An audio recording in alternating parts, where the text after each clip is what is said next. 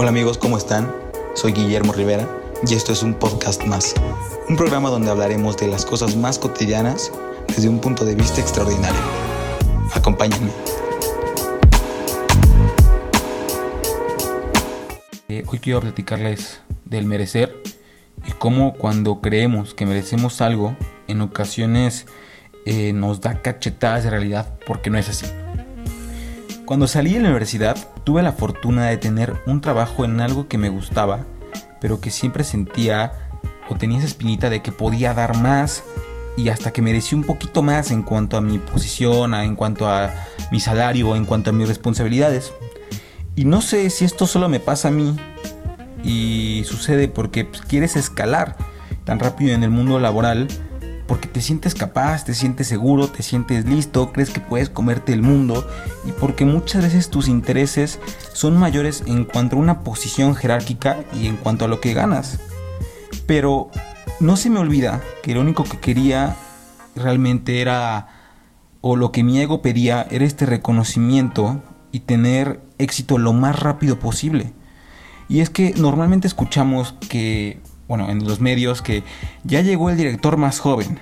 Eh, tiene 20 años, ya tiene maestría, doctorado casi casi. Y tú dices, carnal, yo sigo buscando trabajo y es algo que hasta la fecha me puede llegar a pasar a mí y me pasa. Por lo cual muchas veces quieres eso que él o otra persona tienen porque estás seguro que has trabajado mucho por lograrlo y porque crees merecerlo. Pero para mi desgracia, y en cuanto a mi experiencia laboral, yo sentía que la empresa no me estaba reconociendo lo que yo creía que valía, lo que yo creía que merecía por ser simplemente yo, por el tiempo que llevaba y por todo lo que según yo hacía dentro de la empresa.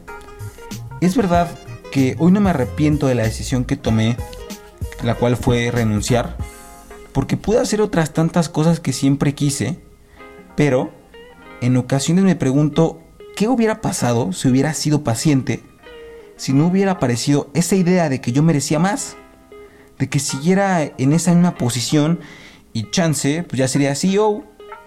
Bueno, obviamente no, pero no, no se vale soñar. Pero no lo sé.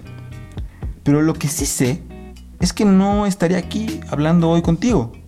Y no olvidemos que el merecer es una valoración donde cada uno de nosotros decide si su experiencia es un premio o un castigo. Normalmente nosotros como seres humanos tendemos a ver las cosas como positivas o negativas. Vemos solamente el lado blanco o el negro, salvo que profundicemos en toda la gama de colores que existe y en este caso oportunidades. Y es que muchas veces creemos que hay cosas que están bien y otras que están mal, cuando nada absolutamente está bien o mal, sino que concuerda con lo que esperábamos que pasara o no.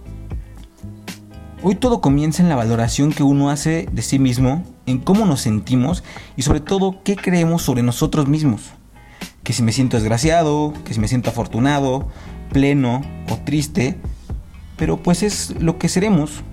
La vida siempre nos va a traer las experiencias y el sentimiento que nosotros queramos. Y no olviden que el merecimiento es posicionarse antes de los demás por considerarse una persona más especial que los otros. Y muchas veces es nuestro ego hablando ahí, ya sea de forma de autodeclararnos mucho más y no realmente porque hemos acumulado logros, trabajo, esfuerzo y todas estas cosas que nos van a llegar a poner donde queremos. El problema de esto radica cuando subestimamos el esfuerzo que se requiere para obtener lo que creemos nos pertenece por derecho. Cuando no queremos ver qué es lo que ha hecho el otro.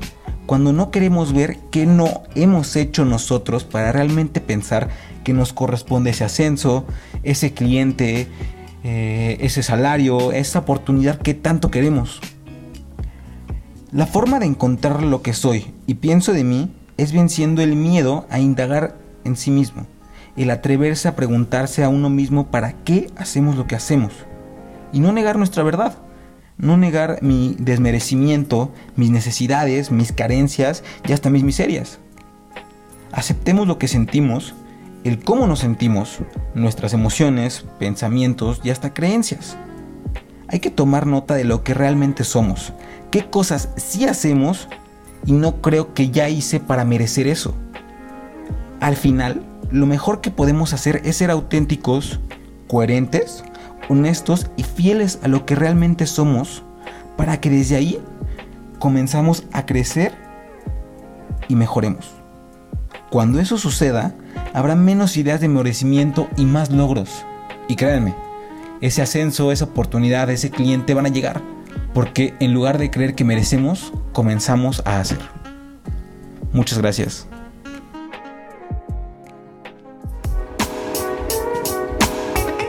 Esto fue todo por hoy. Gracias por escuchar un podcast más. Soy Guillermo Rivera y en controles quiero agradecer a Manolo Vázquez Tagle. Nos vemos.